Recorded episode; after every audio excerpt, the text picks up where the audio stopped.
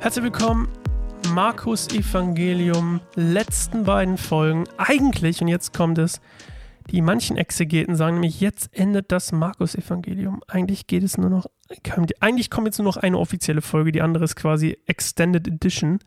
Ähm, aber dazu kommen wir gleich. Ähm, ja, also manche Exegeten oder viele sagen, dass hier eigentlich das endet, weil sich dann nämlich in den letzten Zeilen die Sprache und solche, die Wörter und sowas, äh, der Text an sich, von dem, wie es geschrieben ist, sehr, sehr stark vom Rest unterscheidet und deswegen eigentlich gesagt wird, so, naja, äh, eigentlich ist es so Markus and Friends sozusagen, die es dann geschrieben haben. Aber so, wir lesen erstmal ähm, Markus 16, 1 bis 8. Es heißt die Botschaft von Jesu Auferstehung. Als der Sabbat vorüber war, kauften Maria aus Magdala und Maria, die Mutter des Jakobus, zusammen mit Salome wohlriechende Öle, um den Leichnam Jesu zu salben.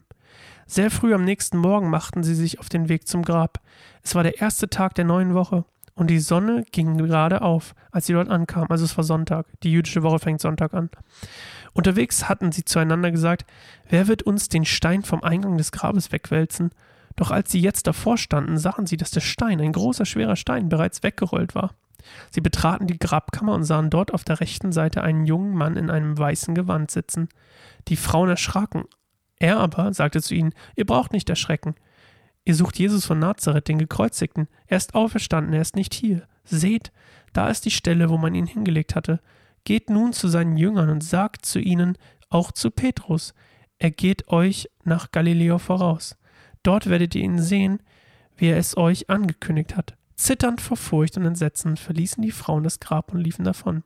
Sie hatten solche Angst, dass sie niemand, niemandem etwas davon erzählen, erzählten, was sie erlebt hatten. Also die Frauen wollen da hingehen, ne, die haben sich ja gemerkt, wo er ist, wollen dann hingehen, wollen ihm quasi die letzte Ehre erweisen, ihn ölen, ähm, den Leichnam ölen und irgendwie vielleicht konservieren, konservieren weiß ich nicht, aber ähm, ja, ehren einfach. Und äh, weil sie an ihn glauben. Und Jesus ist weg. Und die haben sich noch gefragt, wie können sie den Stein wegrollen? Der ist schon weggerollt. Und drin sitzt halt, zumindest klingt so, das ist jetzt einfach mal meine äh, Empfindung, sitzt ein Engel mit seinem glänzenden weißen Shirt.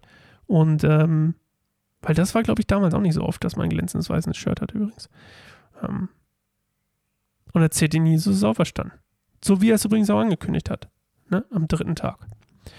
Und äh, das Ganze, wie gesagt, äh, der Tag der erste Tag der Woche ist quasi der Sonntagmorgen bei den Juden.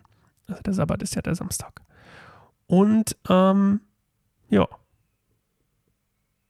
Eigentlich passiert genau das, was er gesagt hat. Die sagen, äh, der Engel sagt so, hey, äh, geht zu seinen Jüngern und auch zu Petrus. Das klingt so, als wenn die gerade nicht zusammen rumhängen würden.